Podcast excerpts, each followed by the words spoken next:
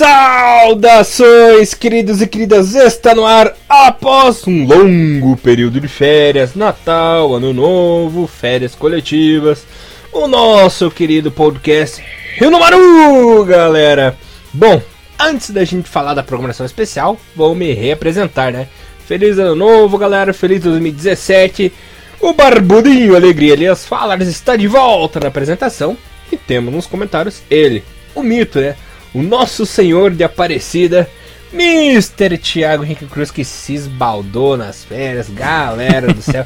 Esse aí é bom Vivan. Tudo bem com você, Tiagão? Saudades de você e principalmente saudades dos nossos queridos e queridas ouvintes do Rio Maru. Salve, salve Elia, salve, salve galera voltando de férias. Cara, essa história é bom vivando, não sei da onde você tirou, certo? Não tem nada a ver com isso. Tira o meu da reta, pelo amor de Deus. Uhum. E então aí, né? Aproveitando bastante férias, final de ano, Natal, Ano Novo, janeiro inteiro deu, deu pra parar, fazer outras coisas, pesquisar, né? Fazer uma, dar uma descansada, praticar uns esportes. E agora voltamos, né? Praticamente em fevereiro. Não tem J-League ainda, né? Estamos no finalzinho aí de, das mudanças de jogadores, né? Tem, tem bastante bombas diferentes, né? Se você está ouvindo esse programa em 2017, você sabe que teve mudanças interessantíssimas do futebol japonês. A gente vai acabar falando sobre isso em programas futuros, né? E hoje, claro, com muita saudade também de, de, bater esse papo legal com o meu parceiro Elias e com toda a galera que nos ouve e que está esperando Renomaru. E aqui estamos de volta, começando 2017. Que seja um ano abençoado para todo mundo. Maravilha, Mr. Thiago Cruz. Hoje temos uma programação mais do que especial. Após aí vários pedidos, sugestões, nós ouvimos nossos queridos ouvintes, né? E faremos o especial brasileiros naturalizados, né? Contaremos a história dos principais jogadores é, brasileiros que atuaram pela seleção japonesa e que também passaram pela J-League, desde os mais lendários, desde os mais mitos até os mais perebas, né? E jogadores que quase serviram a seleção japonesa e quase conseguiram a cidadania japonesa também, galera. Vamos seguir aqui um pouco numa ordem cronológica, né? Para não ficar tão confuso. Então nós falaremos do primeiro jogador, nosso primeiro jogador da pauta. Não é um atleta que todo mundo conhece, né? O pessoal mais ligado no futebol japonês, assim, mais aficionado, conhece. Um cara que fez muito sucesso na década de 70, foi super importante na seleção japonesa e fez dupla com o nosso querido Kunishige Kamamoto, inclusive no Yamar Diesel. É ele, Nelson Nishimura ou Daishiro Yoshimura, né? Por assim dizer, conhecido no Japão. O nosso querido Nelson, ele é brasileiro, né? Como diz a pauta, nasceu no ano de 47 e acabou por um por uma infelicidade, né? Ele já não está entre nós, acabou falecendo em 2003, aos 56 anos, lá no Japão, né? Em Ryogo, ali, né? ali perto de Kobe. O nosso querido é, Nelson Yoshimura foi nat naturalizado japonês em 1970, logo após ali é, a Copa do Mundo, né? Iniciando seus trabalhos para as eliminatórias do Copa de 74 e ficou até 1976 defendendo a seleção japonesa. Ou seja, ele fez 46 jogos pela seleção e marcou 7 gols, né? Pela equipe do Yamar Diesel, com o atual Cereço Osaka, né, Tiagão? Jogou de 1967 a 80, ao lado do Kamamoto, e tem 189 partidas pela liga e quase, quase lá umas 300 partidas juntando as Copas e por aí vai, né? Então o Nelson ele foi o grande pioneiro ali na naturalização, o grande nome, o primeiro jogador que fez sucesso. Aqui no Brasil ele não é tão conhecido, né, Tiagão? Mas lá no Japão ele é super respeitado. Ele inclusive tem é, o busto lá na, no museu da JFA, tá lá no Hall da Fama da JFA e tá memorizado eternamente ali no futebol japonês. E isso aí é tão verdade que lá na região de Fujieda, né, antes de existir o o putz, esqueci o nome do time, rapaz, lá de Fujieda. O Maia Futebol Club lá que jogou o Kerlon Foquinha e tal. Inclusive, antes de acontecer essa fusão do Fujieda Maia Futebol Club, existiam dois times lá, né? Isso, era dividido em duas, era, a torcida dividida em dois, né? Isso, o Shizuoka FC e o Fujieda Nelson, né? Que esse Fujieda Nelson foi um time que surgiu em homenagem ao Nelson Yoshimura. Ah, ah é verdade. A gente chegou a falar sobre alguma coisa sobre isso no, no, no, no dos times, né? Aham, uhum, isso mesmo. Eu, esse, essa parte do, do Nelson, né, Yoshimura é tão interessante ele é tão desconhecido assim para a grande parte dos brasileiros, mas ele foi até entrevistado pela, pela Folha de São Paulo. Tem até, até hoje tem isso aí. Lá em 2002, na, na Copa do Japão em Coreia, ele já morava, ele morava aqui no Brasil já, né? Há muito tempo já. E, e ele foi. Ele foi entrevistar tudo mais, ele deu até os palpites deles na época lá. Tanto que eu tenho essa, essa reportagem separada aqui. Foi no dia. No, foi num domingo, dia 16 de junho de 2002. Então ele foi, ele foi perguntado sobre o Japão, como que era o futebol na época, o que ele tinha, como ele era evoluído, quem que ele, que ele achava que eram os, os, principais jogadores, sabe? Foi uma, uma matéria bem interessante que tem no que está na Folha de São Paulo. Eu vou ter, deixar separado para colocar no link também para galera dar uma olhadinha depois. Ah, legal, muito interessante. Então, ele é um cara super respeitado lá no Japão, tem bastante nome, né, Tiagão? Uhum. Todo mundo adora, simplesmente adora o cara. é, ele é um clássico, né, que ficou muito, é, como, foi um pioneiro em, vários, em várias coisas pelo, pelo futebol japonês, né, e ele merece estar aqui na nossa lista de brasileiros na naturalidade japoneses e assim por diante. Maravilha, lembrando que aquela época era complicado, né? Pioneirismo, futebol japonês, futebol campo de terra batida, né? É, e, e, e, o cara ele... jogar assim em vários lugares, assim, conseguir, né? É, é, se jogar bem, né, cara, em vários lugares do Japão, né? Pô, isso aí, e ter um busto, né, cara, na, na, na, no museu da JFA, assim, é uma coisa para poucos. Uma coisa para poucos. E lembrando, na época do Yamar Diesel, ele foi eleito é, várias vezes o melhor jogador da liga, né? Esteve no Best Eleven em 70, 71, 72 e 75 foi o líder de assistências também na temporada de 72, né? Então, não só na seleção japonesa, como no próprio Yamar Diesel ele fez história. E o cara ficou um tempaz também, né? Ficou de 67 a 80, né, cara, na Yamar Diesel. Então o cara fez um, uma, uma, história, uma história sensacional pelo time ali.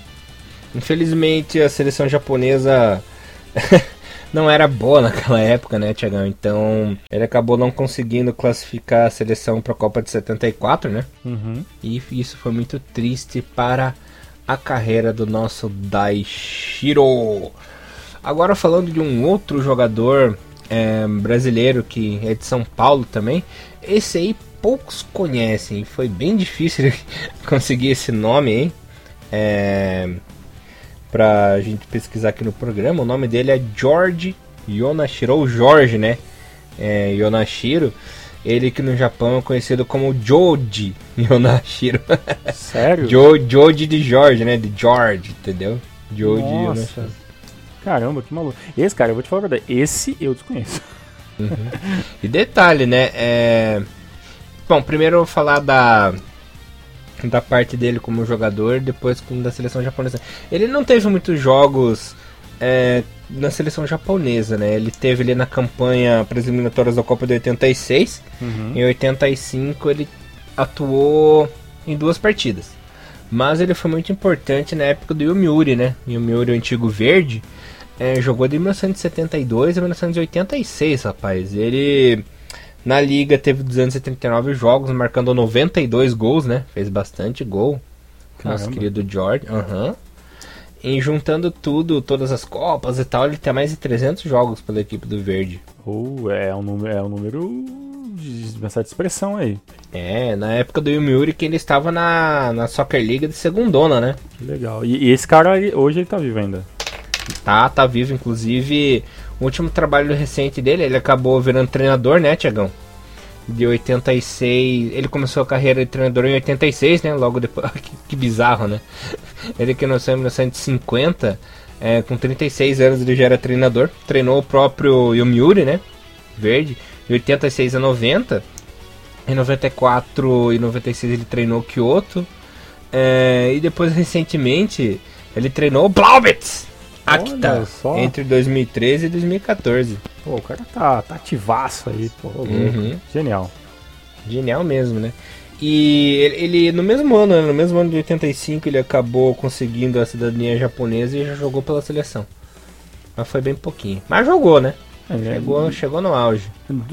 Ainda mantém na, nessa regrinha, né, de ser um brasileiro que morou muito no Japão, no, no, no Brasil, se naturalizou japonês e vive lá, né, interessantíssimo. E, e, esse, praticamente, ele é mais japonês mesmo do que brasileiro, né, porque praticamente fez toda a sua carreira por lá, ficou por lá e hoje mantém a sua carreira de treinador, treinando aí os times pouquinho menores, tudo bem, mas, mas quem sabe, né? Quem sabe futuramente ele possa estar tá aparecendo mais pro cenário nacional. É, e lembrando que por enquanto são jogadores que têm sangue japonês, né? Tipo uhum. brasileiros, mas são descendentes. E agora vamos falar aí do primeiro percussor 100% brasileiro, sem uma gotinha de sangue japonês, que, no meu ver, foi muito, muito mais, muito mais importante que o Zico, né? Tudo bem que. assim, não vamos ser injustos, né? É, se não fosse pelo futebol brasileiro mesmo, de fato, pelos brasileiros, pelos jogadores brasileiros, talvez o futebol não tenha evoluído, não teria evoluído tanto, sido tão difundido no Japão, assim, né? E claro nem, que nem pegado tão rápido, né? É isso. Uhum. Então a, a, gente tá fazendo esse programa, inclusive, é, porque nós somos meio. Todo mundo chama a gente de hater, né? Essas coisas de brasileiro. Eu não sou hater, eu sinceramente não ligo.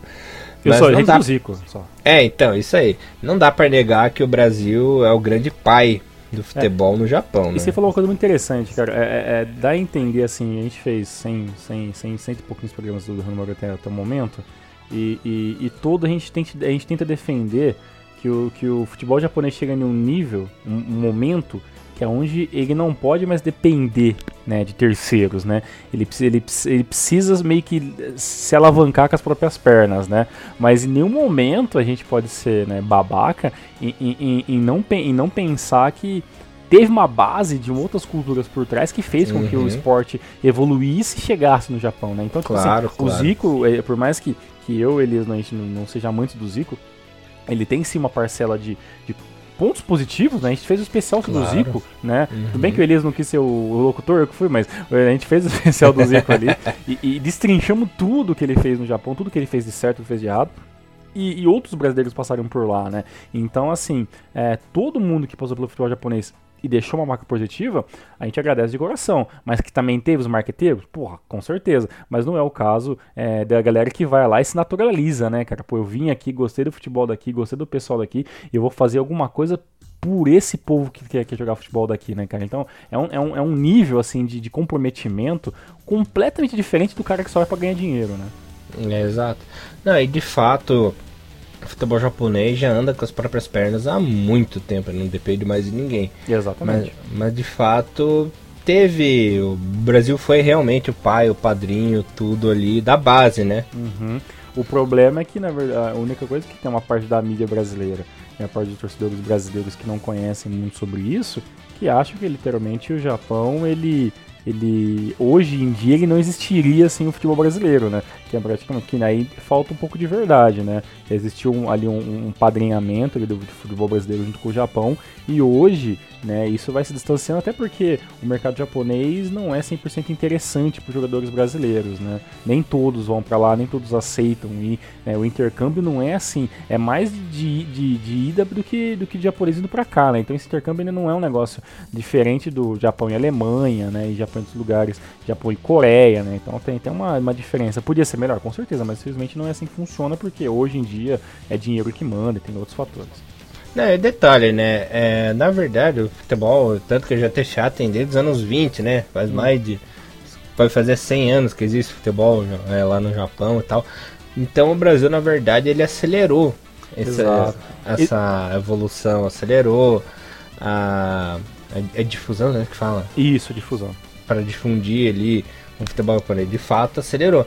Mas não é que por causa do Brasil existe isso, futebol é, é, exatamente isso. Essa é a mentira. É falar que assim, antes de ter um brasileiro no Japão, o nego jogava com coco, entendeu? Sabe? Uhum. É, não, não, o futebol já existia, só que era no nível amador muito amador, sabe? Tipo, terrão mesmo, assim.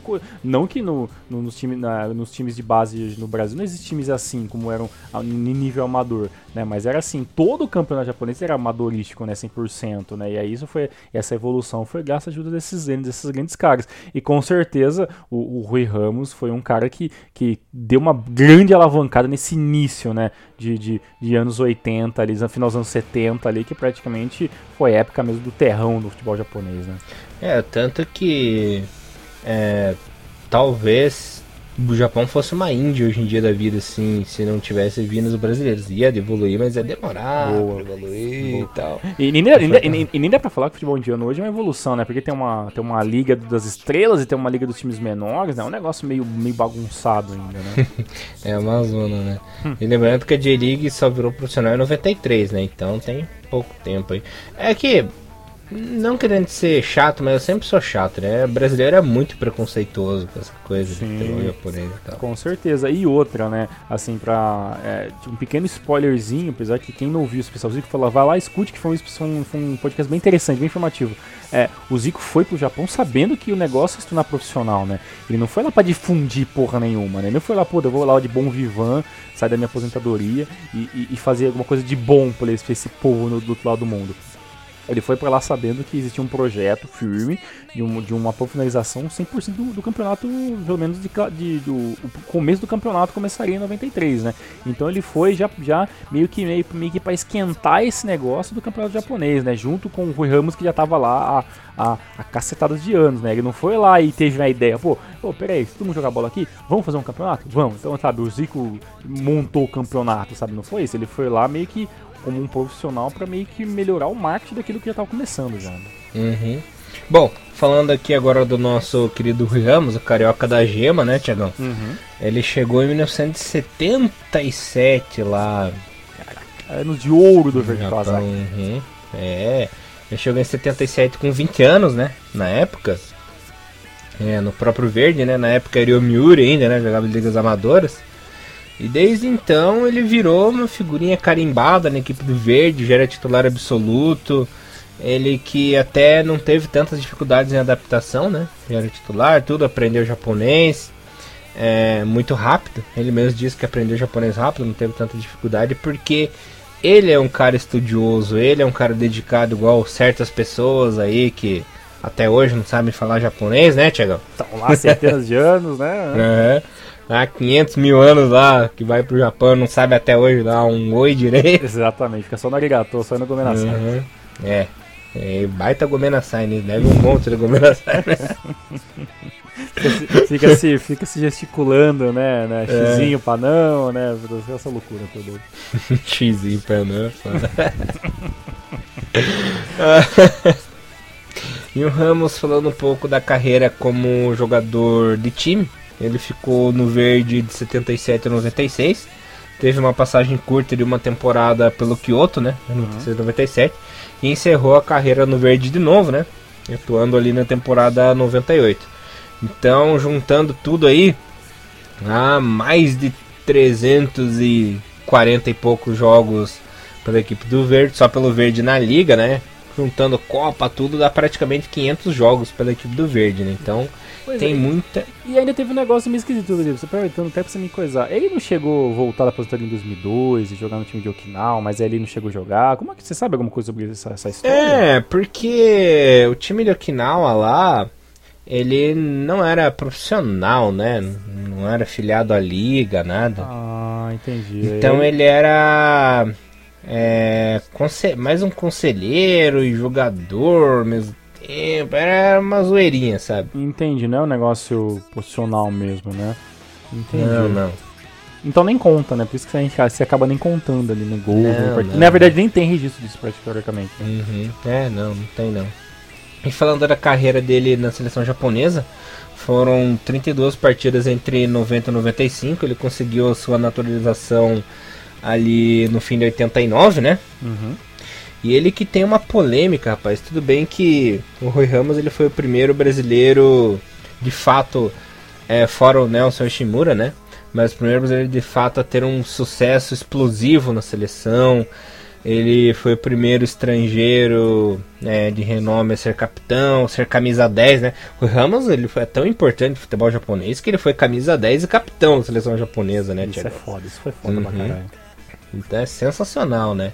Então me enche de orgulho isso. Ele que é, foi campeão com o Japão na Copa da Ásia 92, né? Infelizmente houve aquele fatídico é, acidente na, em Doha, né?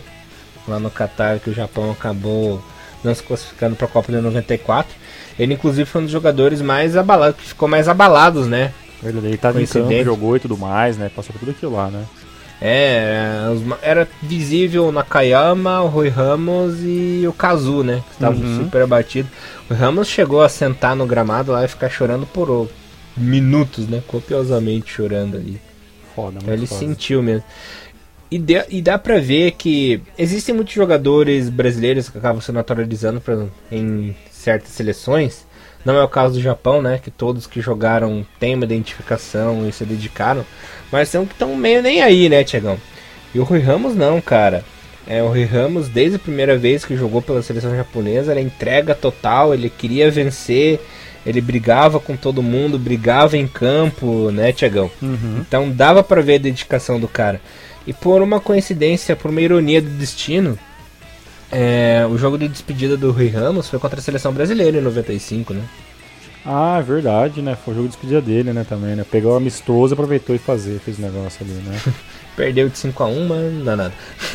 a, seleção 90, a seleção 95 brasileira também era uma seleção foda, né? Tinha acabado de ser, é, né? Campeão Tinha acabado mundo. de ser campeão, né? É, então era. Tudo bem, era, foi, uma, foi uma seleção difundida, mas ainda foi um, um jogão onde a superioridade brasileira era inacreditável. E, e também era um pré-Copa do Japão, né? A gente não tinha nem conseguido se classificar para a Copa, né? Então era ia começar os trabalhos ali para lutar por 98, que seria a primeira participação em Copas do Mundo do Japão, que todo mundo sabe. E, e, e por mais que seja ter sido um jogo massacre de seleção brasileira, como praticamente quase todos, é, é, foi um jogo interessante, festivo, né? Todo mundo ele deu uma mão pro Rui Ramos no final do jogo, né? Troca de camiseta e tudo mais, muito aplauso e cantoria. Foi uma festa bonita. Tem esse jogo no YouTube, não inteiro, mas tem os highlights ali pra você dar uma procuradinha. Brasil, Japão 95, tem lá o Friend Matt, lá tem tudo isso aí.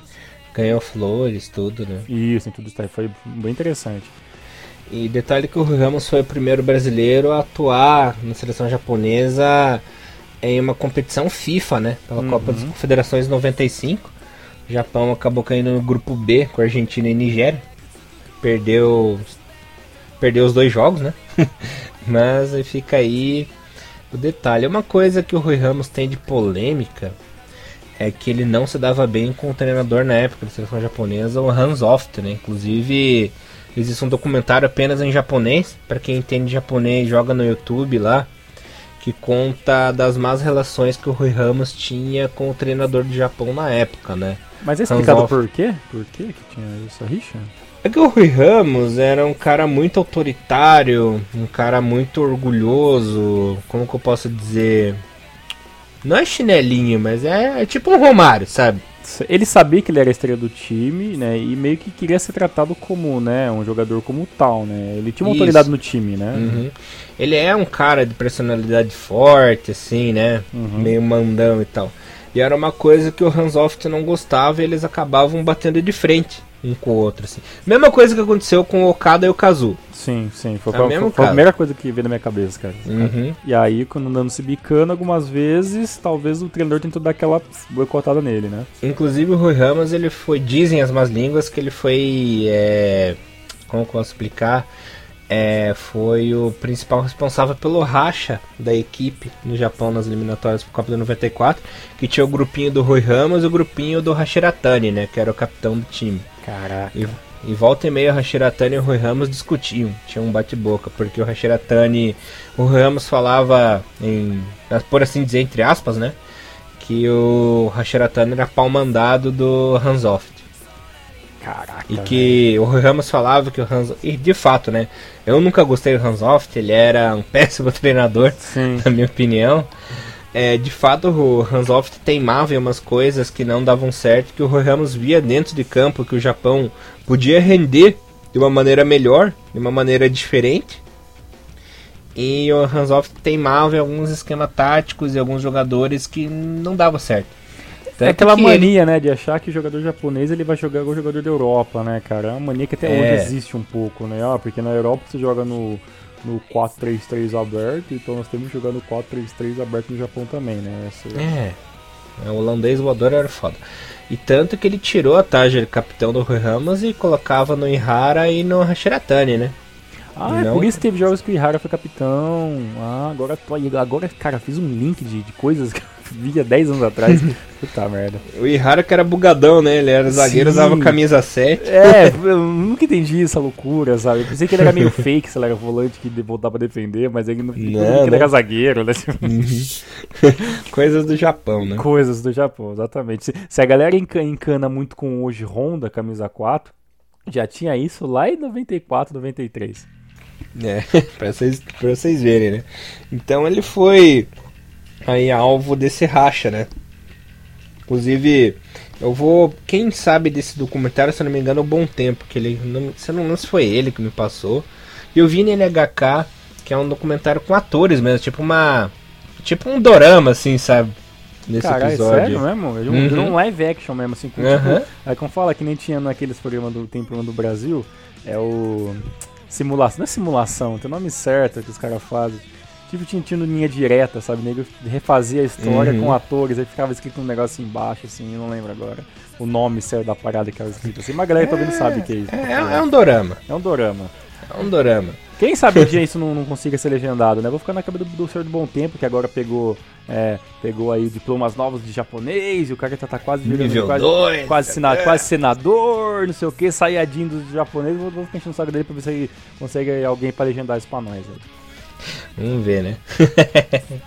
Eles vão ter Enfim, é, é, é. Então, o Bom Tempo, inclusive, ele foi. é, me ajudou bastante, né? Umas pesquisas, alguns jogadores que eu nem sabia que eles tinham um passaporte japonês e tem, né? inclusive, eu vou- Exatamente. E outro cara que merece um abraço também, além do Bom Tempo, que me ajudou bastante, foi o nosso querido Diego Dantas, né? Que ele também gosta de pesquisar é, essas coisas de futebol japonês e também acha engraçado esses jogadores mais alternativos. É, assim. é, o, o Dantas ele é bem o cara do- do- dos jogadores alternativaços mesmo, dos times bem, bem, bem do fundo da puta que pariu que você nem sabe, o cara vai lá e sabe da história, o cara, o time existe. o time É, bem isso. Que até tem umas curiosidades que ele passou aqui que eu não vou dar spoiler agora, que são É, engraçadas. tem, tem de tudo um pouco aqui do, do- no grupo do Rinomaru do futebol nipon aqui, né? Tanto que ele perguntou assim pra mim, ah, mas você quer só de jogador brasileiro ou você quer do, em geral? Assim, não, só brasileiro. Caralho, o cara quer ter um dossiê, um dossiê de jogadores alternativos que vai no Japão. O cara é tipo aquele do Resident Evil 4, né? Que abre lá o sobretudo com todos os equipamentos. Welcome! o que que você quer? que jogador você quer? né? Ele tira a fichinha do bolso. Esse é o Dantas, cara. O cara age pelas sombras ali. Ai, ai, que figura, né? Bom, falando do nome forte, né? Nosso nome forte aí da lista, que foi o primeiro brasileiro a atuar em uma Copa do Mundo pelo Japão, Mr. Thiago Henrique Cruz.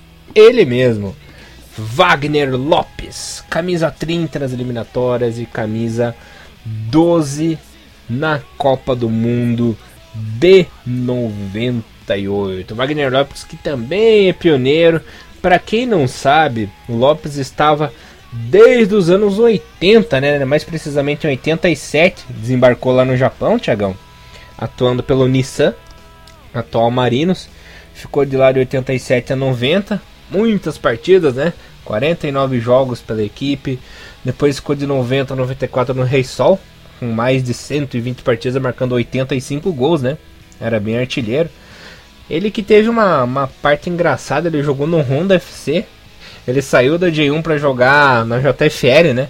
Um fato É, é inusitado. verdade, né? Isso é muito maluco, né? Ele saiu do, do, do- que era melhor que tinha na época ali foi jogar no time, no time distrital ali, né? É, eu sinceramente pesquisei, mas não encontrei a razão disso ter acontecido.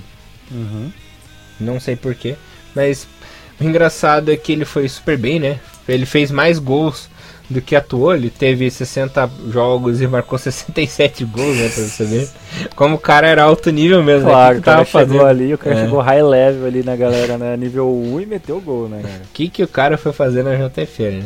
Mas enfim, é, em 97 ele fez parte daquele esquadrão maravilhoso do Shonan Belmaria, Cara, né, que Tiagão? time, velho, que time. Eu, eu lembro muito dele no Shonan Belmari, que viu muito figurinha dele, muita, muita coisa em jornal, assim, Shonan Belmari, né, e tudo mais. É, ele e o Hide eram a grande sensação do time, né? Era foda. Que, que time, Uhum. Que time. Do nosso bigodinho de ouro, Kojima no gol, né? Nara, Narahashi, Noguchi. Ai, Belmari, Belmari. Por isso que tem muitas camisas dos anos do, do 90 do Belmari aqui no, no, no Brasil, né? Muitas vieram né, de- de- dessa, desse, dessa época de ouro aí, né? Bem isso mesmo, né, Tiagão? Bom, continuando aqui, Ele também atuou, atuou pelo Nagoya, né? Entre 99 e 2000. É, jogou no FC e encerrou a carreira no Avispinha. Avispinha Fukuoka em 2002. Na seleção japonesa, ele teve dois anos né, de experiência, Tiagão. Jogou entre 97 e 99. Uhum. Foi super importante nas eliminatórias para a Copa do Mundo, né? Na Copa de 98. Inclusive, ele fez um dos gols daquela época vitória contra a Coreia do Sul lá em Seul, né? Com o placar de 2 a 0 Um gol do Kitazawa aí dele. A época que o Japão sofria na mão dos coreanos. Nossa senhora, é, era complicado? Realmente sofria muito, né? Uhum. Na, na, seleção japonesa ele teve 20 jogos e marcou 5 golzinhos. Lembrando que ele foi super importante, né? Marcou história é, na seleção japonesa porque ele que deu assistência pro Nakayama fazer o gol, né? Primeiro gol do Japão em Copas do Mundo. Verdade, foi passo do Wagner Lopes, verdade, cara. Esse Elias é uma enciclopédia humana. É, obrigado. Ele deu aquele tuc de cabeça, né? Deu aquela ajeitadinha e ele meteu pro gol. E uma coisa muito engraçada é que depois que o Wagner Lopes é, acabou saindo da seleção e se aposentou, ele voltaria a, a, no Japão novamente, né? Como auxiliar técnico do Gamba Osaka em 2012, tipo, no, na, na, na, que foi o ano do rebaixamento, né?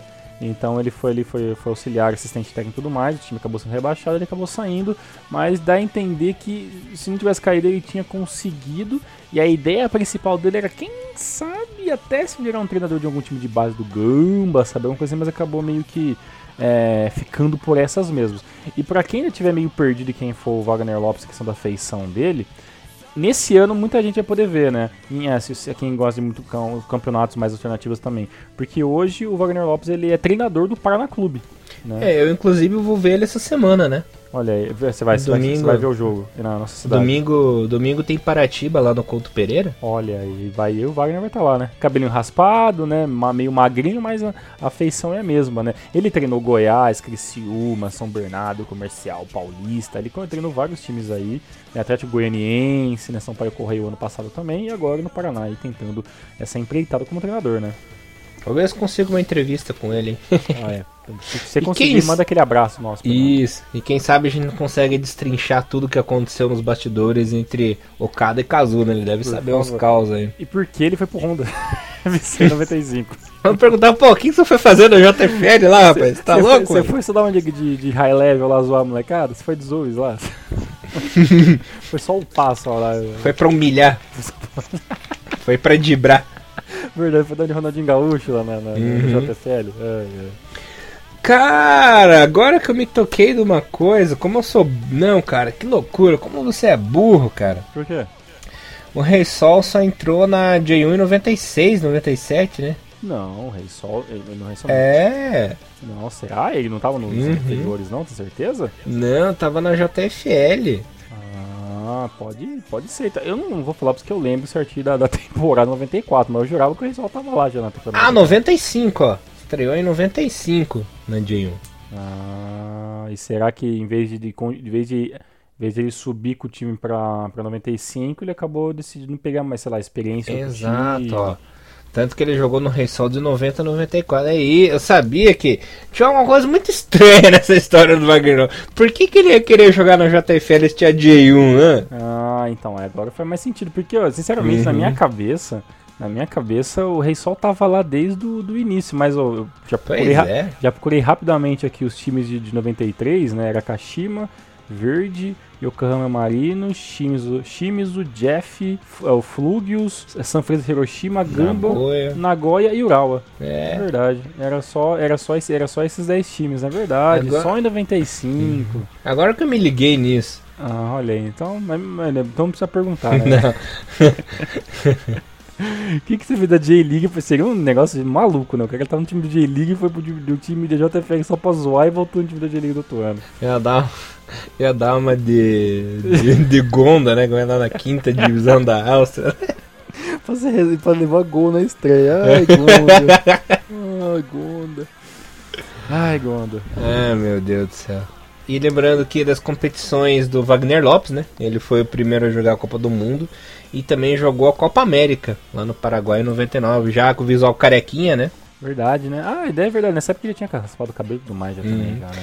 Ele que tinha o famoso visual de malandro rodoviário, né, Tiago? Era carequinha aquele cavanhaque lá na, na boca. Malandro de rodoviária. é foda. Mas não é? Vai dizer que é. Pode ser verdade. Ah, o cara parece um espião, né? Do nada. Careca com cavanhaque. Ah, O Hitman. Ah, caralho. Ai, em 2017. Começando bem, né? O malandro de rodoviária.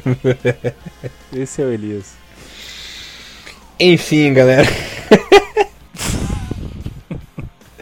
Deixa eu tomar um arzinho aqui que eu vou achar. Ah, o besterol bate num nível épico de vez em quando, Renan Maru. Fazer o que era. É, Bom, agora vamos. Talvez este seja, fora além do Rui Ramos, né? O nome mais importante, o nome mais forte aí brasileiro no futebol japonês nos últimos tempos. É tudo bem que, claro, a importância do Rui Ramos é, né? Mas também o de maior sucesso, de maior repercussão, que é ele, Mr. Thiago Henrique Cruz. Alessandro Alex Santos. Simplesmente o jogador brasileiro que mais atuou com a camisa do Rio Maru, né, Tiagão? Foram Uhum. 82 jogos em 4 anos, né, de 2002 a 2006. Ele que da Copa do Mundo de 2002 até o fim da Copa de 2006 raramente ficou fora de um jogo, né, Tiagão? Então ele foi Isso é inacreditável, né, cara? A consistência, cara, que o, que o, que o Alessandro fez aí no Japão foi uma coisa inacreditável, cara. Foi inacreditável mesmo, né? Tanto que se ele tivesse ficado mais um tempinho na seleção japonesa, ele passava dos 100 jogos fácil, né? Fácil, muito fácil. Ó, pra vocês terem uma ideia, só passando os números do Alex, daqui a pouco falo do clube, né? Falando da seleção, foram 9 jogos em 2002, 15 em 2003, 22 em 2004, 17 em 2005 e 19 em 2006, né? Então ele teve no mínimo 9 jogos por ano, né? Então é uma coisa muito alta pra quem atua em seleção, né? Exato, o cara não ia pra ser. O cara ia pra ser titular, ele era o titular absoluto, né, cara? Ele só não jogava quem, né, talvez ali de extensão, alguma coisa ali, questão referente a- ao físico, né? Mas fora isso, cara, o cara foi absoluto. No tempo que ele tava no auge, mesmo ele foi absoluto. E foi simplesmente foi titular, é, tirando a Copa de 2002, né, Tiagão? Uhum. Ele simplesmente foi titular em todas as competições que o Japão jogou. Desde a eliminatória para a Copa do Mundo em 2006, a Copa das Confederações de 2003 foi titular, Copa da Ásia, inclusive tem aquele momento épico do Alex Santos no jogo do, na disputa de pênaltis lá contra os Emirados Ára- Árabes, né, Tiagão? Uhum. Que ele foi querer bater, o- errou o pênalti dele. Ele foi lá reclamar pro, pro juiz e queria bater o pênalti de novo, né? Esse é o Alex, ele, ele era realmente, ele dava 110% do que ele fazia, É. cara. Ele é maluco de tudo. Daí ele queria bater o pênalti de novo, porque ele bateu e errou, tava ruim a marca, não sei o que, isso aqui foi dar uma de João sem braço lá, e o, o juiz acabou tocando ele, né? E saiu É. puto ainda, né, cara? Saiu putaço ainda, que tá tudo dando, ra- dando razão, Uhum. seu Alex. É um figu... Esse é um figura, né? E jogou também a Copa das Confederações de 2005, Copa do Mundo de 2006 e as eliminatórias para a Copa da Ásia. né? Então, juntando torneios oficiais da FIFA, ele com certeza foi o jogador estrangeiro brasileiro que mais atuou em competições internacionais pelo Japão, né? Foram cinco competições. Pra vocês terem uma Caramba. ideia. Caramba, velho. Isso é.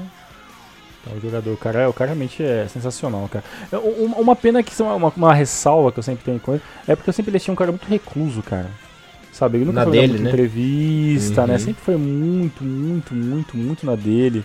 Sabe? É, ah, é, dava entrevista que tinha, que tinha que dar, sabe? Falava o que tinha que falar, sabe? Ele não, não, é, não, é, não é um cara que a gente tem, não tem nem muita informação, porque a vida particular dele foi praticamente uma- um negócio muito blindado, né? Ele, ele acabou de jogar em 2006, depois nunca mais foi convocado, continuou jogando, né? na- continuou jogando no Japão, né? Ele era do Ural Reds ainda em- em- né, na- depois da Copa, ele foi, foi emprestado pro, pro Red Bull, né, cara? é, então, isso que é importante, lembrando que o Alex Santos foi o primeiro jogador brasileiro naturalizado japonês a atuar na Europa, né? Também tem isso. Tem, tem essa marca também. Aí ele foi jogar no Red Bull, né, cara? E aí depois ele voltou pro Japão, acabou o contrato dele no Nagoya, né, no Ural. Aí ele foi, né, foi jogador do Nagoya Grampus, que era a época que eu acompanhei mais, né? Que ele jogou lá até 2012. Aí depois ele foi meio que né, decaindo um pouco, a idade já tinha chegado, né? Jogou no Toshig, jogou no mais um time que eu não vou lembrar agora. GIF. No GIFO, né? E aí, aí ele voltou pro Brasil. Né? Eu achava que ele tinha ficado no Japão, né? Mas aí ele voltou pro Brasil, jogou no, no Maringá, jogou, jogou no Maringá, jogou no Gran Maringá. E, hoje, e em 2016, que foi a última informação que eu tenho, talvez o Elias tenha mais, ele joga no time do Paraná Soccer Technic Center, que sabe? É, tal, que é o, PSTC, é o PSTC. Isso, é. PSTC. Que foi o time que ele começou a jogar bola, né? E, exatamente, o time de formação dele e ele voltou para lá. Que é um time de Londrina, se não me engano, né? Ele deve disputar de terceira divisão, né? De futebol tudo paranaense. Não, é, tá né? na primeira, rapaz. Tá na primeira? Inclusive ganhou do Coxa ano passado. Sério? Uhum. Caralho, eu achava que era time de terceira divisão, cara, se é o segundo, assim. o PSTC que sempre teve acordo com o Shimizu, né? Então vai muito jogador de base brasileiro jogar lá no Japão, que eles têm acordo com o Shimizu. E vem muito é, menino japonês jogar aqui também, lá no PSTC. Que legal, ó. Por isso que, é isso que a gente fala, né, cara? Nem tudo que tá na internet tá certo, né, cara? Se, se, se o podcast fosse um, só de galera, só de São Paulo, então a gente nem sabia que tinha isso, né? Então, porque na internet fala que eu tive terceira divisão do, do, do Campeonato Paranaense. Mas agora você falando que eu tive primeiro, é informação errada que está na internet. Que legal, velho. Será que tem alguma possibilidade de, de dele jogar? Ele tá jogando? Será que você tem alguma coisa sobre isso, cara? Preciso me informar, porque eu tô bem por fora do Campeonato Paranaense essa temporada. Tanto uhum. que o primeiro jogo. Eu nem vi o jogo do Coxa porque eu tava meio ocupado esse fim de semana. Que... É, ele não é tão velho, né? Você tá muito ocupado, deixa eu te falar pra você, Elias. Ai, e galera, se vocês soubessem. Era aniversário do meu pai, pô! Esse, esse, Elias fora do ar é outro cara, velho. Quem conhece sabe do que eu falo, né? É uma figura. O, o, o Alex tem só 39, cara. Ele não é tão velho assim, né, cara? Ele, na verdade, eu acho que. Ele, ele, é que ele acho que ele desanima um pouco do futebol japonês porque ele perdeu muitas oportunidades, eu acho. Né? Uhum. É, isso é verdade. Você tá querendo queimar meu filme, né, filho da puta? Não, é, não, não. Eu só, só, só falando fatos. Contra fatos, não argumentos. Contra fatos, não argumentos. É. Pois é, ele poderia continuar lá no Japão, tanto que a esposa dele é japonesa, né? Não é brasileira. Sim, sim, sim, sim. Poderia ter continuado lá e tal. Mas realmente, né, tipo, o cara caiu, foi pro Toshiga, depois foi pro Gifo, né, talvez não, deve, não, não conseguiu ali nenhum tipo de contrato com um time de primeira divisão, ou pelo menos um time importante da J2, tá disputando alguma coisa, né, porque o, o Toshiga e o Gifo, né, cara, com todo respeito, eram times que até hoje sofrem, né, na segunda e terceira divisão. Então, assim, é... é é, acho, acho até estranho o, o, o, Jeff não ter se interessado, ou o próprio Kyoto, sabe? Que são times que estão há muito tempo na, na, J2 se fudendo, querendo voltar, sabe? E, e, tem alguns jogadores interessantes que eles acabaram meio que fazendo vista grossa, né? Não dá pra entender algumas coisas. É, algumas coisas no futebol a gente não entende. O Alexandre que tem uma história curiosa, que logo hum. após o Mundial de 2002 ele foi tão bem na Copa que ele até chegou a ser contratado pelo Charlton, né, Tiagão? Mas ele, mas ele não conseguiu o visto de trabalho. Coisa que aconteceu com recentemente com o. Qual o nome daquele Loki lá do Sanfrecce de Hiroshima? O atacante lá. Me fugiu o nome dele agora. Ah, cara, aconteceu com, com, com a Sano. Com a Sano, isso. Né, que ele, que ele teve aquele. Foi contratado pelo Arsenal, aí não conseguiu o visto, aí depois quando conseguiu tava tardio, ele acabou sendo emprestado, né? Pro, pro, não sei pra onde que foi emprestado, não lembro agora. Foi pro, pro time da Alemanha lá, o Stuttgart, né? né? É, isso, Stuttgart da Alemanha foi emprestado pro time da, da, Se eu não me engano, tá na segunda divisão. Tá, tá, tá na segunda. Onde eu, onde eu saiba. E, e, é muito engraçado que pra gente parece um bagulho que é tão fácil pra um jogador ter, né? Um visto, né? E parece que tá, não é tão fácil assim, né? Tem um, se o cara não for meio ligeiro, tem umas então, burocracias que pode impedir no cara. E né? foi um fato muito curioso, porque é o seguinte. É, ele não conseguiu visto porque tinha regra lá do futebol inglês que ele tinha hum. que ter um número mínimo de atuações pela seleção japonesa. Mas sabe o que, que é o detalhe? Hum. O detalhe é que ele jogou uma Copa do Mundo pelo Japão, é... né, cara? Cara, você sabe, tipo assim, não, você jogou a Copa do Mundo, mas só conta como três jogos, sabe? Uhum. Não tô entendendo. Como cara. quatro, né, que ele jogou. É, é exatamente, né? como quatro, né? Sabe, no, pô, é uma Copa do Mundo, né, velho? Sabe, tinha que ter um peso maior, né, velho? O cara não era um, um jogador novato que tá tentando a sorte de jogar fora do, do, do, do Japão, né, cara? Que pariu, né? Vai entender. Não, olha, inglês é bicho grilo, né, cara? Os caras são Demais. os caras são prego pra caralho, né? Demais, prego pra caralho, falou tudo. É. Enfim, eu sou tão fã do Alex Santos que eu dificilmente compro camisa de jogador naturalizado, né? Mas do Alex eu fiz questão de comprar. Tem a camisa das eliminatórias, né? Pra Copa de 2006. Que é daquele jogo contra a Coreia do Norte, lá que o Japão venceu em Saitama. Olha só que legal, cara. Uhum. Mais uma, uma, uma, relíquia da sua coleção aí. E assim, o, o engraçado é que assim, como o, o, a seleção não teve assim também uma quantidade gigantesca de jogadores naturalizados, eu acho que você deve concordar que mesmo se você não tivesse conseguido essa, se você tivesse conseguido qualquer um dos outros né, principais, acho que estaria de, estaria de bom tamanho também, né? Porque todos jogaram muito bem, né, cara, né? Tem mais um grande nome pra gente falar também, que toda a galera deve saber quem que é, mas é, é existe, existe um, um, carinho muito grande pelos jogadores brasileiros na sociedade japonesa, porque todos todos fizeram uma, fizeram uma boa Copa ou fizeram, tiveram uma importância muito grande fora do campo, dentro de uma eliminatória, dentro de uma competição, né, Isso. né? Sabe? Não, não teve um uhum. pangaré que foi lá não, pra, sabe, não, e foi pra ser banco. E né? detalhe, né? Todos esses jogadores que acabaram conseguindo a naturalização e jogou assim com certo nome, todos aprenderam japonês, todos se alfabetizaram, todos é, adquiriram e absorveram a cultura do uhum. japonês, a cultura japonesa, né? Isso que isso, por cara, isso que eles um são tão isso, por isso que eles são tão respeitados, né? Porque Exatamente. eles se dedicaram mesmo. O cara não vai lá só para ganhar dinheiro, o cara vai lá e absorve aquela cultura, entende como aquele povo como trabalha, exige, vive, né, cara? O cara respeita aquilo e vai aprender, entendeu? O cara não tá lá só para ganhar o dele no final do mês, ou só para jogar 90 minutos depois ir para casa, sabe? Tudo bem, é, é, é todo, todo, a grande, a grande parte deles eu vi um uma entrevista recentemente, na Copa 2014 mesmo, com o Rui Ramos, que tem lá o seu, o seu barzinho lá no Japão, né, que toca pagode de vez em quando, e ele fala que, que ele sente muita falta do Brasil, mas que ele não se vê voltando pro Brasil porque ele tem uma vida no Japão, entendeu, sabe? O cara não tá lá só pra ganhar dinheiro, né? Diferente de certos senhores, que acabou seus trabalhos no Japão e tocou a mula, e cagou, né? E cagou pra tudo, depois, depois volta lá só pra tirar foto frente do seu próprio, do seu próprio busto no, do time do cachorro. E ganha estátua ainda, tão lá é, Ganha estátua e pra, e pra mim, oh, vocês não querem me dar uma ajuda aí pra me candidatar alguma coisa? Eu, tô, eu caguei pra vocês nos últimos 10 anos, mas agora nós somos muito amigões porque eu levei o futebol nas costas aqui durante, sabe? A Bem coisa né? brasileira isso, né? É, isso que eu digo brasileiro mesmo, exatamente. Enfim, encerrando aí o assunto Alex Santos, só falando que é, ele era um dos jogadores mais. Você via, né? Raça e dedicação total da seleção japonesa. Não me recordo se ele chegou a ser capitão em alguma partida. Isso aí eu vou ficar, essa informação eu vou ficar devendo para vocês. Se eu souber, o Thiagão coloca lá na descrição do vídeo. Uhum. Se eu achar algum arquivo sobre isso, mas eu acho que não, porque era Miyamoto, era o capitão absoluto e eu já vi naquela época eu vi três, quatro capitães diferentes. Vi Miyamoto, viu Nakazawa na Copa, né? Inclusive o jogo contra o Brasil, Nakazawa foi o capitão. Viu Nakata como capitão também e o Matsuda, né? O Matsuda foi capitão é. também, isso também. E o Inamoto, sim, né? O Inamoto também foi capitão em alguns jogos. É, eu também tô acreditando que, que acabou não, não nesses jogos principaisões assim, talvez acabou não, não sendo muito não.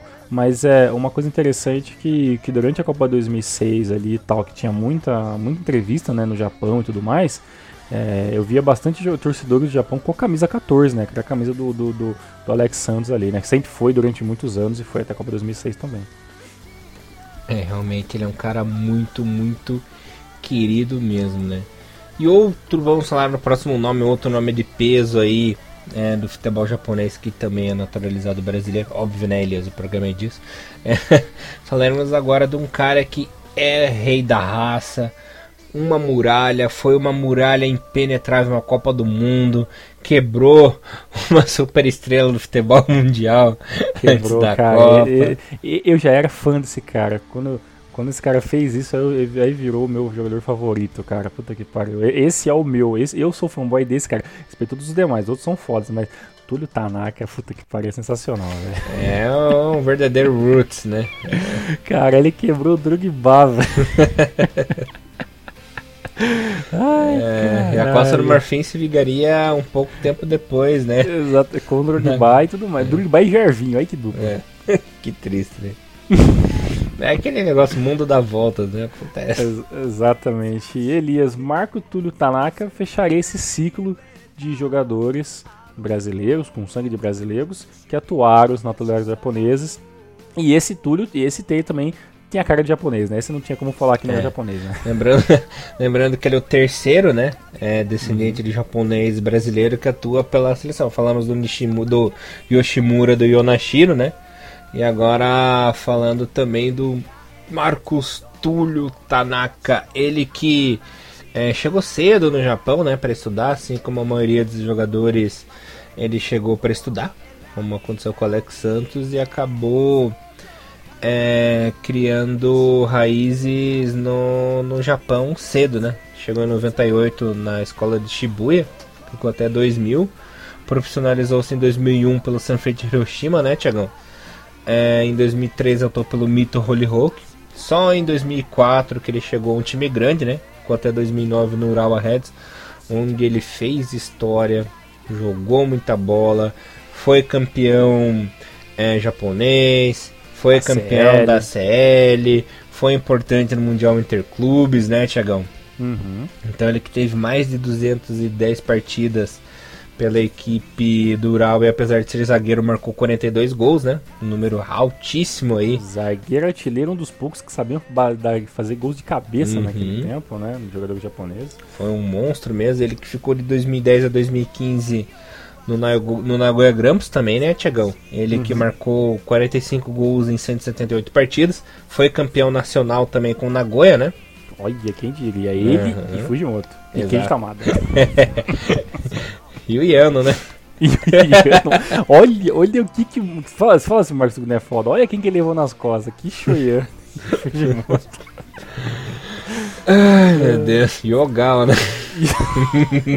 e a lista vai longe. Se for lembrando de é. 2010 do Nagoya, tem, um, tem, uma, tem uma galera inacreditável ali. Campeã da J-League. Campeã da J-League.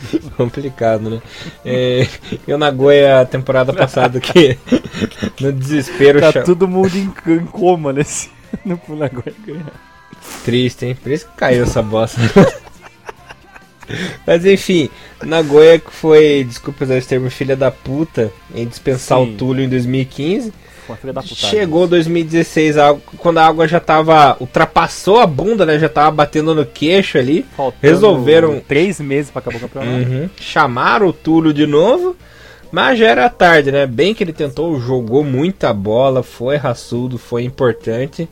Mas a barca já tava furada, já tava tudo nos, tudo inchó da vida e não teve que salvar esse Nagoya, né, cara? Pois é, e o pior disso, né? No final das contas, quando o Nagoya foi rebaixado, parece que mais uma vez, se você está ouvindo isso em 2017, você sabe que o Nagoya foi rebaixado, e talvez quando você está ouvindo isso em 2020, talvez o Nagoya ainda esteja rebaixado. Mas é, é, o Túlio ainda não renovou, o contrato dele não foi renovado com o time do Nagoya Grampus, e ele fez um vídeo ainda todo ainda pedindo desculpas no Facebook do oficial Nagoya Grampus por ele não ter conseguido né, ajudado o, o time a, a voltar a se manter na J1. Como se fosse culpa dele, né? Sabe? Parece, tipo, parece jogado, tipo, sei lá, o Betão do Corinthians veio, veio chorar no, quando o time foi rebaixado. O filho da puta jogou o ano inteiro. Não, cara, o Túlio não jogou, ele foi dispensado, voltou ainda da aposentadoria dele. Ele que tinha se casado, uma coisa assim, ele ia parar pra fazer coisas pessoais. Deixou isso pra, pra voltar pra jogar pelo time. O time é uma merda, caiu. E ele ainda foi se desculpar, né, cara? Puta, esse cara é muito foda. E é um gênio e, cara, foi muito, foi tratado assim como jogador B pelo Nagoya, cara, isso não se faz, velho. Uhum. O Nagoya foi muito pequeno nesse, nesse aspecto. Foi. E lembrando que ele assinou com o Kyoto, né? Sim, agora jogar pelo Kyoto Sanga, né, na temporada 2017, e não prometeu grandes marcas, né, a idade pesa pro Túlio, né? E também tudo bem, o Túlio não é um jogador assim velhaco, né? O Túlio tem 35 anos, mas já passou por algumas cirurgias, já teve algumas lesões, micro-lesões. Então, cirurgia não sei, perdão, mas já teve algumas lesões que já precisou ter um, um tratamento um pouco mais um pouco mais extensivo. Então, ele promete pelo menos ajudar o time de, da melhor maneira possível. E como informação, né, formação paralela, né? O Túlio é de Palmeira do Oeste, interior de São Paulo. Né? E durante sua, sua carreira de, de jogador júnior, ele passou pelo Mirassol, também aqui no interior de São Paulo. Os, jogadores do, os, os torcedores do Palmeiras devem lembrar muito bem do Mirassol, que está muito bem, muito obrigado. Maravilha, né? Lembrando que o. Quase falei Thiagão, buguei. Bom se fosse vocês, eu ficar feliz. Bom se fosse, bom pra caralho. É, o Túlio participou de duas competições com o Japão na vida, né? Participou das Olimpíadas em 2004 e também na Copa do Mundo 2010, onde fez história, né? Ao lado do Nakazal ali, a duplinha defensiva. Ele estreou é, na seleção japonesa principal apenas em 2006 e que, no meu ver, foi uma das maiores injustiças quando o nosso O querido Ma- é exato quando o nosso querido Makoto Tanaka se machucou e ele Sim. acabou chamando o Muniwa pra Copa, né? Exatamente. É. A gente falou sobre essa história completa também no Rinomaru especial da, da, geração, da geração De ouro. Uhum. É, então tem, tem, tem três programas pra quem assistiu, dá uma olhadinha na playlist na geração de ouro, que são três programinhas, e a gente destrinchou bem. Mas é legal a gente também dar uma, uma incrementada e lembrar por cima, né? O, o jogador principal se lesionou, é esse, né, Elias? Isso, Makoto Tanaka, zagueiro. Aham. E aí, E aí que o Zico tinha a opção de chamar vários zagueiros, né? Tinha o Matsuda, o próprio Turo Tanaka. Ainda não havia estreado na seleção principal, mas lembrando que ele foi eleito zagueiro do ano de 2005, né? J-League. titular absoluto do Brown Uhum. Reds, né? E ele poderia ter é, jogado tanto que ele acabou estreando é, na seleção japonesa apenas em agosto, né? Naquele- Já, com, já, já o Zico já tinha partido já depois com da o Copa, Oz, né? isso. aham. Tanto que o Oz, na primeira convocação que ele fez, que era contra aquele jogo contra a Trinidad e Tobago, né? Chegando naquele Uhum. amistoso, ele já convocou o Túlio logo de cara como titular, né? Então, não- ou seja, né, era um- a gente tava pensando um retrocesso filho da puta também, né? Porque o cara já tava pronto pra jogar na seleção e, né, e por, por questões de, de, de opção do, do treinador anterior, o cara não foi, né? Mas era óbvio pra todo mundo que o Túlio tinha que estar na seleção, porque ele, que ele era um dos melhores joga- jogadores, né, dos zague- zagueiros já naquela época já, né? Uhum. E tanto que em 2006 ele foi é, eleito também o, o nome, né, do Ural. Verdade, né? Verdade. Uhum. Foi eleito o Man of the Match, né? Ganhou várias premiações ali. Foi assim, o Túlio no- no- na época do Nagoya pode ter feito um pouco mais de gols, mas o Túlio na época Urawa Reds ali era genial. Era genial, tanto que em 2006 ele foi eleito o MVP, né? Uhum, MVP da Também. liga, né? Verdade, bem lembrado, bem lembrado. E teve no Best. Olha só. Ele teve simplesmente no Best Eleven é, da liga em, em todas as edições de 2004 a 2012, né? Caralho, como, né, cara? Nove Como, vezes seguida, rapaz. Fala, se isso não é sensacional, eu não, não, não, sei, o- não sei o que é. E o tapado do Ozzy deixou ele de fora da, da Copa da Ásia 2007. É, Pra o pôr- Oscar fazer o é, Jeff de eleição ali, as maluquices. E detalhe, né? Colocou o Abe de zagueiro. Caralho, né? A zaga, da a defesa do Japão na Copa 2007 era na Casal e Abe. O Abi, que todo mundo sabe, né? A galera que tá ouvindo mais, mais velha sabe que o Abi não é zagueiro nem aqui nem na puta que pariu, né? Ele vai bem na zaga, sabe? Vai, uh, Mas é. É, é que ele o vai Abe, bem que nem o comando, que nem o comando na zaga vai bem também. o Abe, ele é o famoso faz tudo, né? Verdade, o Abi, o, o, Kish- o Kishore não, pelo amor de Deus, Kishore não, mas é que nem o, o, o Moriwaki também, né? São jogadores que, que você põe em qualquer posição, se pôr o cara de goleiro, né? O cara, cara dá uma migué ali. O, o, o Abi, ele. É, ele, ele é, um, é um jogador interessante, parênteses rápido assim, porque é muito que ele falou, né? Ele é muito polivalente, né, cara? Na posição que você precisar, faltou, expulsou, tinha o Abi jogando, né, cara? Naquele tanto ele, em né? time quanto na seleção, né? Uhum, é bem isso mesmo.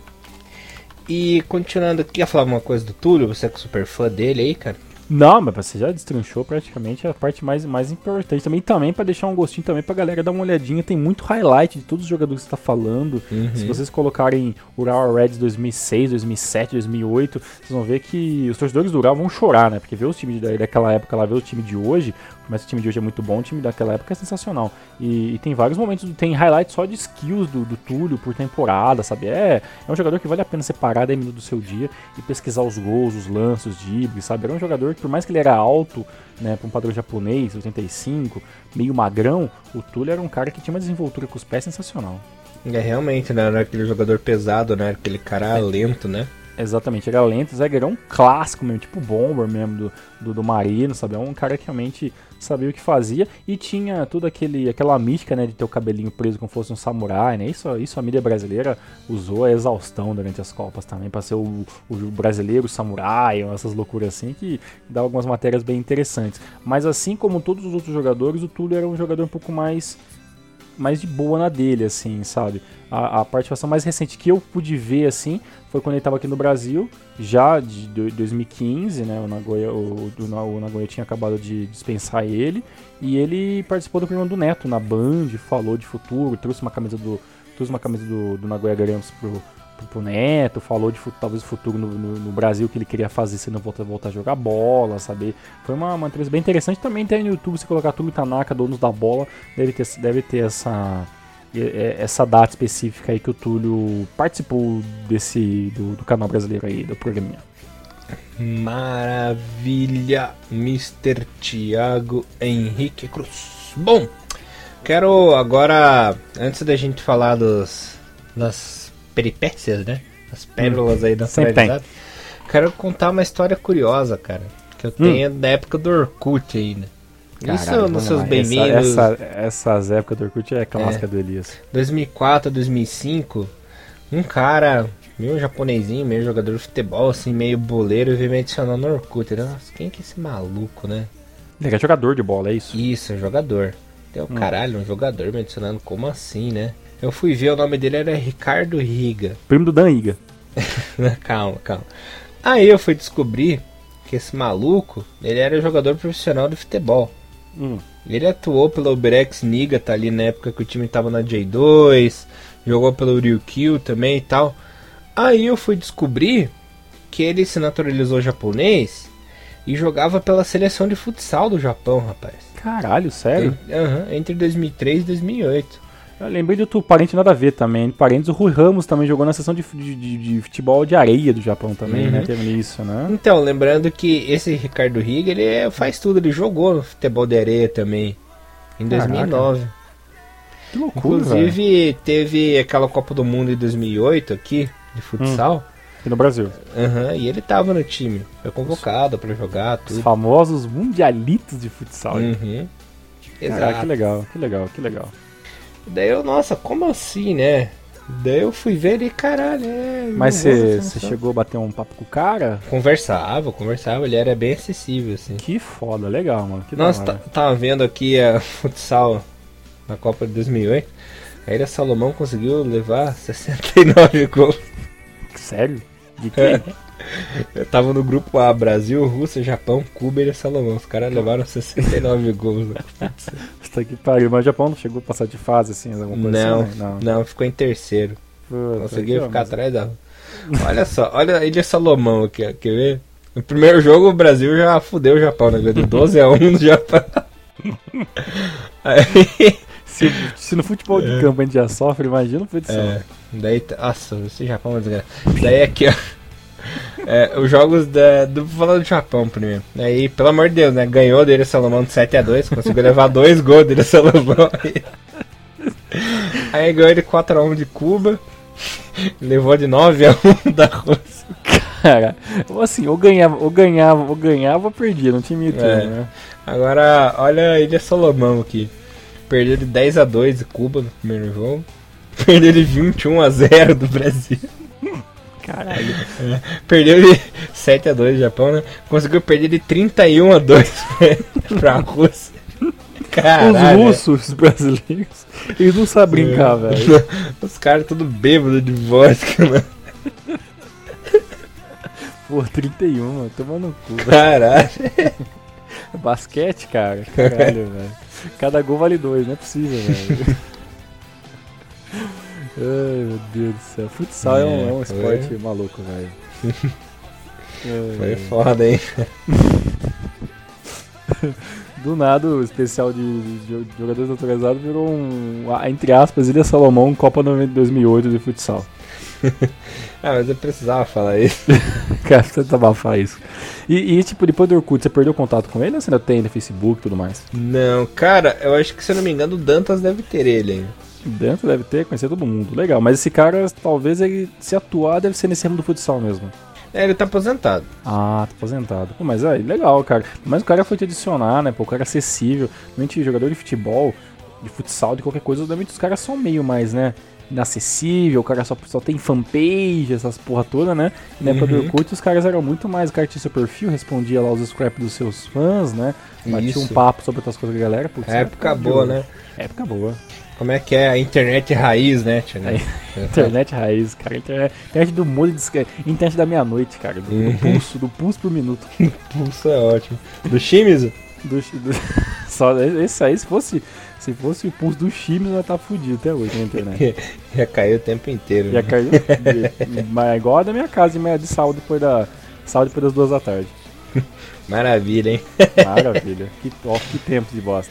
Ai, que coisa. Bom, Tiagão, vamos falar das peripécias agora? Bora lá, quero saber quem são os malucos que se naturalizados, que a gente não conhece, que não faz parte do mainstream do futebol. Bom, primeiro de tudo, vou começar com um jogador chamado Ademir Santos, Mr. Thiago Henrique. Já ouviu falar desse cara? Cara, não. Quem seria esse? Pra você ter uma ideia, ele é baiano, né? Foi um dos pioneiros é, do futebol japonês, rapaz. Ele chegou com 16 anos é, no Japão, Hum. na high school, né? Pra fazer os seus estudos. E conseguiu virar, se naturalizar em 95, né? Então ele jogou de 87 é, a 1991 no Yamaha Motors, né? Que era o atual Jubilee Bota, e virou a casaca. Quando virou profissional, ele jogou pelo Shimizu entre Caraca. 92 e 96. E detalhe, quando o Shukamo assumiu a seleção japonesa em 95, ele até chegou a ser convocado para a seleção. Só que nem chegou a jogar, não teve chance de jogar. Caraca, que loucura, velho. Olha Uhum. só.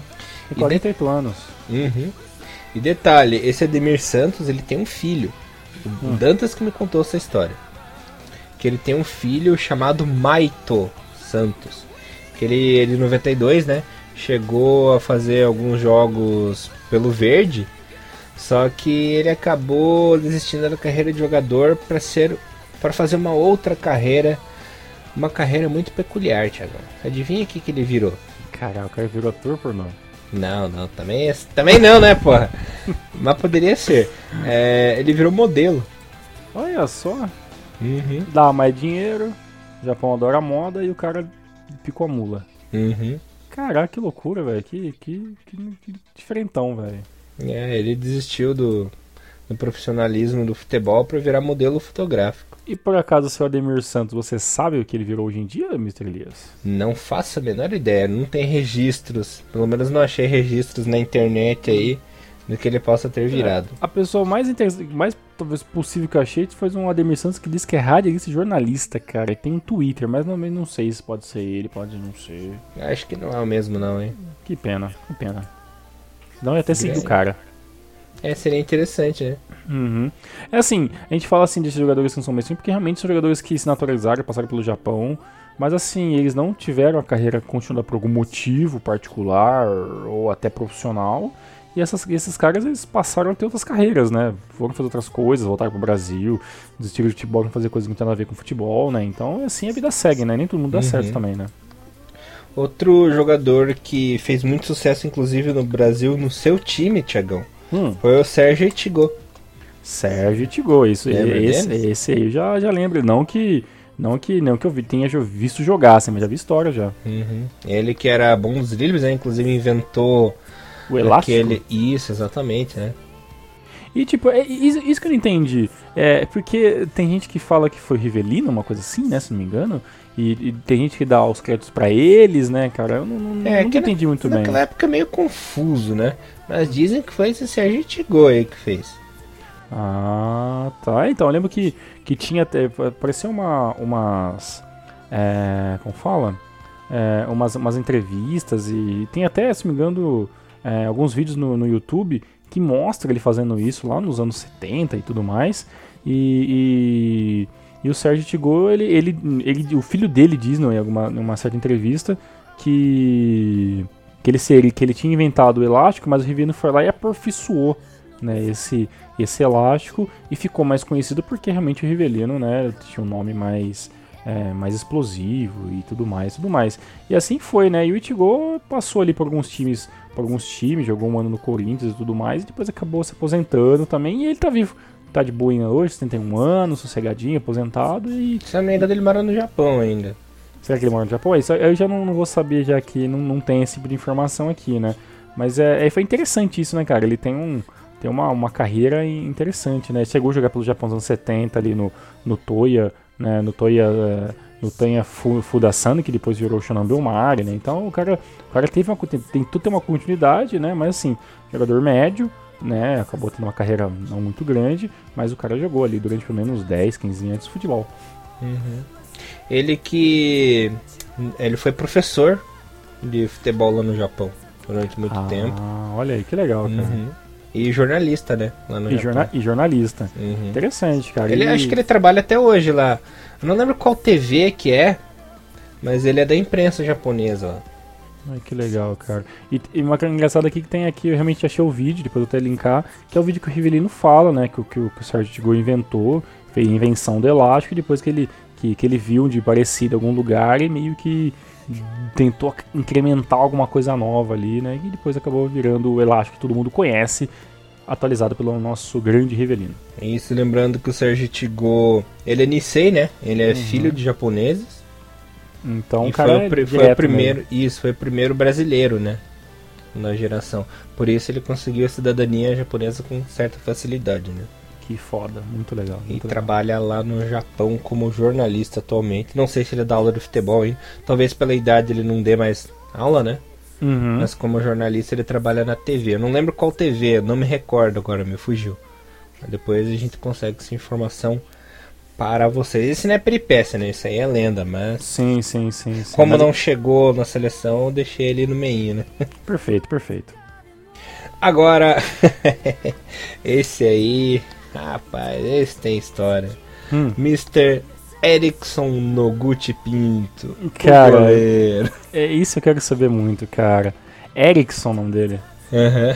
Ele é cara. carioca, né? Nasceu ah. no Rio de Janeiro. Como Erickson Frank Noguchi Pinto. Hum. Cara, que o loucura. Erickson que ele acabou conseguindo sua naturalização em 2003, né? Hum. Quando eu tinha 22 anos. Ele que foi o goleiro do Oita Trinita, do Sagantos. Teve destaque também no Rei Sol, né?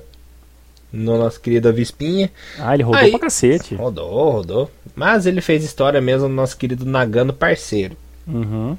Onde ele atuou em mais de 15 jogos. Foi o máximo que ele chegou. Aí ele decidiu vazar do Japão, foi isso. Uhum. Né? Aí vazou do Japão, foi pra Tailândia, foi pra Malásia. E aí descobriu, os, aí descobriu os outros tipos de coisas que tem nesses lugares, os outros turismos, né? E ficou por lá. É que o Erickson no Gucci Pinto era o famoso reserva de luxo, né? Que de luxo não tem nada. Mas ficava na reserva em todos os times que atuava, né? Cara, e, e pelo que eu entendi, dá, dá a entender que ele ainda está na ativa.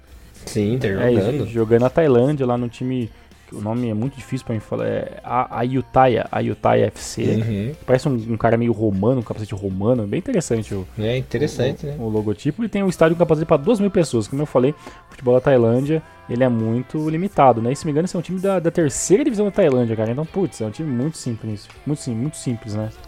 Que triste. Caraca. Agora, grande Erickson, nem sei como é que ele conseguiu, né? Pois Agora, é. esse jogador, quem me indicou foi o Thiago Bom Tempo, que eu confesso que eu não sabia que esse cara tinha passaporte japonês. Hum. E de fato tem. Que é o nosso querido Josimar. Josimar? É, Josimar que chegou em 2006 para jogar no COF. Ficou ali uma temporada, jogou no Henrique em 2007, depois novamente no COF em 2008. Ficou é, no Henrique entre 2009 e 2011 também, chegando no Verde em 2012. Josimar Rodrigues Souzas Roberto. Isso. Tanto que ele é, conseguiu em 2012, né, sua naturalização. E ele é fluente em japonês, fluente, escreve e fala. Que legal, velho. Depois ele voltou pro Brasil, jogou no SCA, né? É, Laje, Lajeadense, Goianiense, Náutico e foi para a Arábia Saudita tentar sorte, onde está até o momento, né? Uhum. Caraca. Tá na Tailândia agora. Ah, na Tailândia. Ah, tá. Então mais ou menos o Google desatualizado. Uhum. Que tá legal. No time, tá no time do exército. Né? Que legal. Ele tem 30 anos, teoricamente, onde tem 4, né? É atacante, forte. Porra, legal, isso tudo bem. Não deu, não deu, ele não deu muito certo no futebol japonês, né? Por onde passou ali e tal. Por que tem bastante gols pelo Rime e tudo mais. E mas aí o cara foi tentar a sorte, continuar jogando, tá nativo, não é um jogador tão velho assim, né? Tá praticamente entrando no, no momento do auge, do, do pico da sua carreira e todo o melhor sorte do mundo, né, cara? Eu também desconhecia, né? Como você vê como o futebol tem muito jogador que a gente não conhece tão bem assim, mas aí, mais um guerreiro que tá tentando a sorte aí pelos uhum. lados. Outro jogador que também confesso que eu não sabia que tinha passaporte é de 30 anos é o Leonardo Moreira, inclusive tem Candi, rapaz. Sério? O Leonardo Moreira. Ele que é, está desde os 16 anos, né, no Japão. Hum. Quando ele pegou a bolsa no colégio Aomori, né? Ele que começou a carreira no Sagantos, como profissional. Passou por Verde, Totig, Giravans, Blaubitz. E agora tá no Reimer Aomori, né? Que legal, velho. E, e, ele tem quantos anos? Ele tem 29 para 30. Pô, legal também. Então o jogador que também já tá chegando já no, no, no, seu auge e também tá tentando sua sorte, né? Que interessante, cara. Os caras foram, eles ralam e conseguem o passaporte, né, cara? Muito legal, muito legal. Ele também, como ele estudou em colégio, ele também é fluente em japonês. Escreve e fala. Que foda, velho. Muito legal. Gostei. Gostei disso aí. É legal esses jogadores de ligas menores, assim. Sim, pra você ver que, assim, é, nem todo mundo, tudo que a gente falou, nem todo mundo que, que chega já estrelando consegue, né? Mas também não quer dizer que o cara não consegue. Às vezes o cara tem um sonho de conseguir a naturalização para viver, talvez, se ele quiser, né? Não só para jogar a bola. O cara pensa também no futuro após pendurar chuteira, após ou trabalhar no futebol de outra maneira, né? Como professor de high school e tudo mais assim.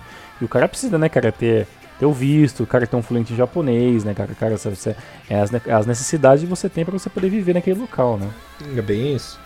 Que legal. Agora, um outro jogador que dessa vez o Diego Dantas me indicou, confesso hum. que eu não sabia também, chama-se Bruno Castanheira ou Bruno Suzuki, né? Bruno Suzuki. Uhum. Hum. Ele que chegou cedo também, lá no, no Japão. Ele inclusive participou da base do Gamba Osaka entre 2008 e 2009, mas foi profissional no Birex, né, em 2009 e 2012. Chegou a jogar no Matida Zélvia, foi emprestado algumas vezes para o Birex Niigata de Singapura, né? Chegou. Hum. Que ficou lá até 2013. Depois em Singapura foi no Home United também. Voltou para Singapura, chegou a jogar no Gifo ano passado e essa temporada ele está no Negeri, que é um time da primeira divisão da Malásia. Caraca, velho. Bruno Castanheira, velho. Bruno Suzuki. Que legal, velho. Assim, eu não, vou, não posso falar 100%, mas dá a entender que alguns desses jogadores possam ter o seu Facebook ou seu Instagram, mas aí é de da galera dar uma pesquisadinha, né? Não, não custa, né? Quem sabe vocês encontram. Tem vários jogadores que jogam, as pessoas que têm o mesmo nome, mas é interessante, cara. Caramba, isso também eu desconhecia, cara, e muito, cara. Mas é bem legal, velho. Jogador da base do Gamba, 26 anos, atacante. Legal, velho. Que legal. E para encerrar o programa, agora eu vou falar de um tema que é o fail, né? Ou seja, a quase naturalização de dois jogadores, inclusive são muito famosos lá no Japão, que quase chegaram a virar japoneses e atuar pela seleção. Começando um fato que aconteceu exatamente 10 anos atrás. Eu não sei se você lembra disso, mas o ataque do Japão tava uma porcaria em 2007. Sim. O Ozen tava desesperado para achar jogador. Ninguém fazia gol, ninguém resolvia. Uhum, ninguém resolvia. Eis que surge a ideia de naturalizarem um atacante brasileiro de 31 anos, na época jogando no Frontale. Lembra hum. quem, Tiagão? 31 anos, Frontale. Não, cara, não vou lembrar. Juninho! Ah, verdade, caralho, mano. Nossa, agora você puxou um bagulho muito do, do fundo é. do baú, cara. Cogitou-se a ideia de naturalizar o Juninho, ele estava quase acertado e tal. Bem no fim acabou não dando certo por uns motivos aí desconhecidos. Até hoje não sei porque isso não aconteceu, mas acabou não concretizando aí essa naturalização do Juninho. Caramba, é verdade, o Juninho quase Quase virou japonês. Mas eu acho que ele não ia ter uma vida longa na seleção também. É, porque uma que, que, que, que ele, ele não, não, não, não foi muito longe em questão de, de seleção brasileira, né? Um jogador interessante e tudo mais. E só que também eu acredito que, que ele iria também, mas para fazer uma coisa ou outra, assim, algum ano ou outro também, né? Uhum.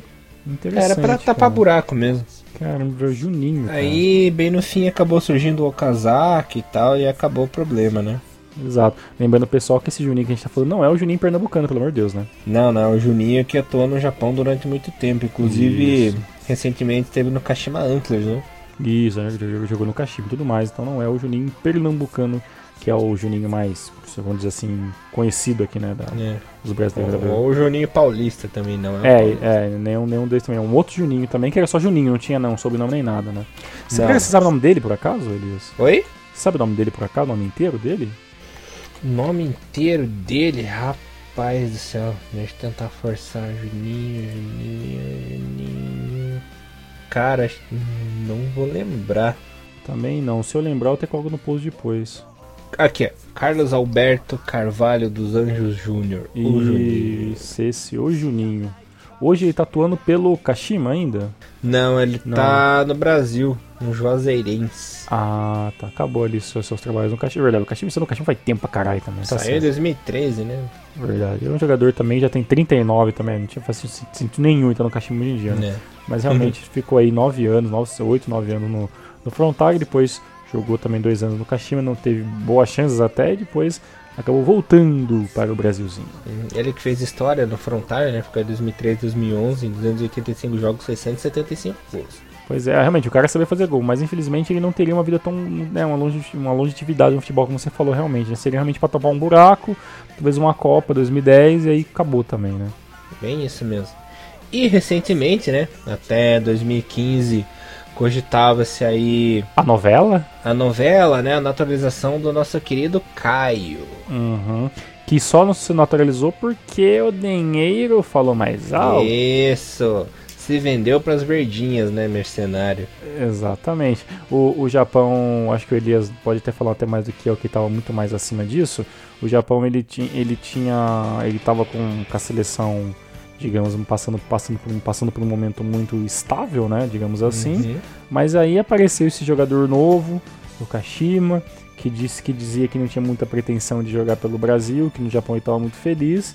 E aí surgiu repentinamente a especulação que da JFA a tentativa de, de naturalizar ele, já que ele já estava jogando faz tempo no Japão, faltava um ano apenas para ele ter 5 anos, aí ele já poderia estar se naturalizando, né? Uhum. O nosso amigo Caio Lucas Fernandes, né? O Caio de 22 anos. Mas acabou preferindo o dinheiro, né? Uma Exatamente. Em, 2000, em 2006 ainda ele foi pro Al Ain FC, né? E aí quando ele mudou ali pro Al Ain, que é do de que país mesmo? Do Emirados Árabes? Eu acho que sim. É, dos Emirados Árabes aí acabou fudendo, porque deu tempo, mas aí saiu do Japão e o interesse acabou baixando um pouco e acabou ficando por isso mesmo. O Caio que foi interessante que a temporada 2014 ele foi muito bem, na temporada 2015 ele ficou meio que teve algumas brigas, algumas, expulsões, algumas, algumas brigas, não sei se chegou a dar expulsão, mas ali a, a, a, a imprensa japonesa acabou achando que talvez ele estava sendo meio que é, Corpo agre- mole. corpo mole até demais, agressivo até demais, reclamando demais. E aí, no meio do ano 2016, quando teve a, o, a- essa proposta de fora, né? O Kashima aceitou, ele aceitou, e aí acabou indo por água abaixo a possibilidade de ter um novo japonês é, brasileiro naturalizado japonês. Também não vai fazer falta nenhuma. É, também acho que não, não ia virar muita coisa, não. Eu nunca levei muita fé nesse negócio. É, acho ele um, um jogador interessante no Kashima. Tinha muito que melhorar, sinceramente, mas é, era um jogador que tinha um, tinha um chute muito interessante, tinha um pose muito interessante, jogava tanto de meio armador como de atacante. E só que aí, né, viu porque ia ser mais um Kakitani que também não ia fazer falta nenhuma também. Uhum. Bom, galera, espero aí que vocês tenham gostado do programa de hoje após aí é, um tempo de férias, né? Período de Ah, sim, férias né? nós voltamos. E Precisamos, né? Precisamos de férias, né? É, o ano inteiro claro. passado, todo mundo precisa de férias. E tentou carnaval pra ter mais umas férias ainda. E era um tipo de programa que o pessoal tava pedindo mesmo. Pô, é verdade, esse tocou um fato interessante, né? É como a gente falou de alguns programas atrás, muito, que a gente no Renomoro faz um tempo, para que você que é a primeira vez, ou segundo, terceiro, seja bem-vindo ao nosso humilde podcast. E essa pauta foi gerada pelo Lea Bineri, nosso grande parceiro aqui, amigo, ouvinte de muitos no Renomoro, e corneteiro, quando a gente fala uma coisa errada, ele vai lá e pesquisa e fala, ó, oh, você errou, você devia ter falado isso, tal, aquilo.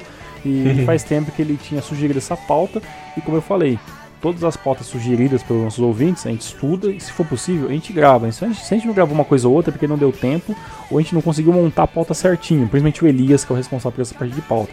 Mas com, devagarzinho a gente vai pegando as, a, as ideias da galera, vai colocando nosso cronograma que a gente tem todo ano, e tá aí né, um programa sugerido para o nosso ouvinte, nosso grande obrigado a todos que nos sugerem pauta, né? E esperamos que vocês sugiram mais para futuros programas também. Maravilha, Tiagão, peço desculpas aos ouvintes por não ter colocado todos, né? Uhum.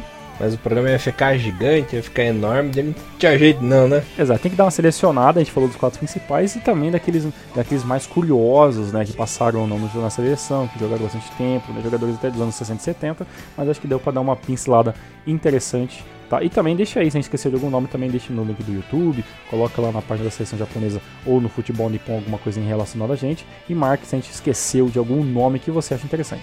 Maravilha, Tiagão, maravilha, queridos ouvintes, espero que vocês tenham gostado do programa. Agora sim, voltamos com tudo, temos muito mais Renomaru na semana que vem. Nos vemos aí por aí e é isso aí. Renomaru, levando o melhor do futebol japonês pra vocês. Um abraço, galera, tava com saudades. Valeu também. Tchau, tchau. Sayonara.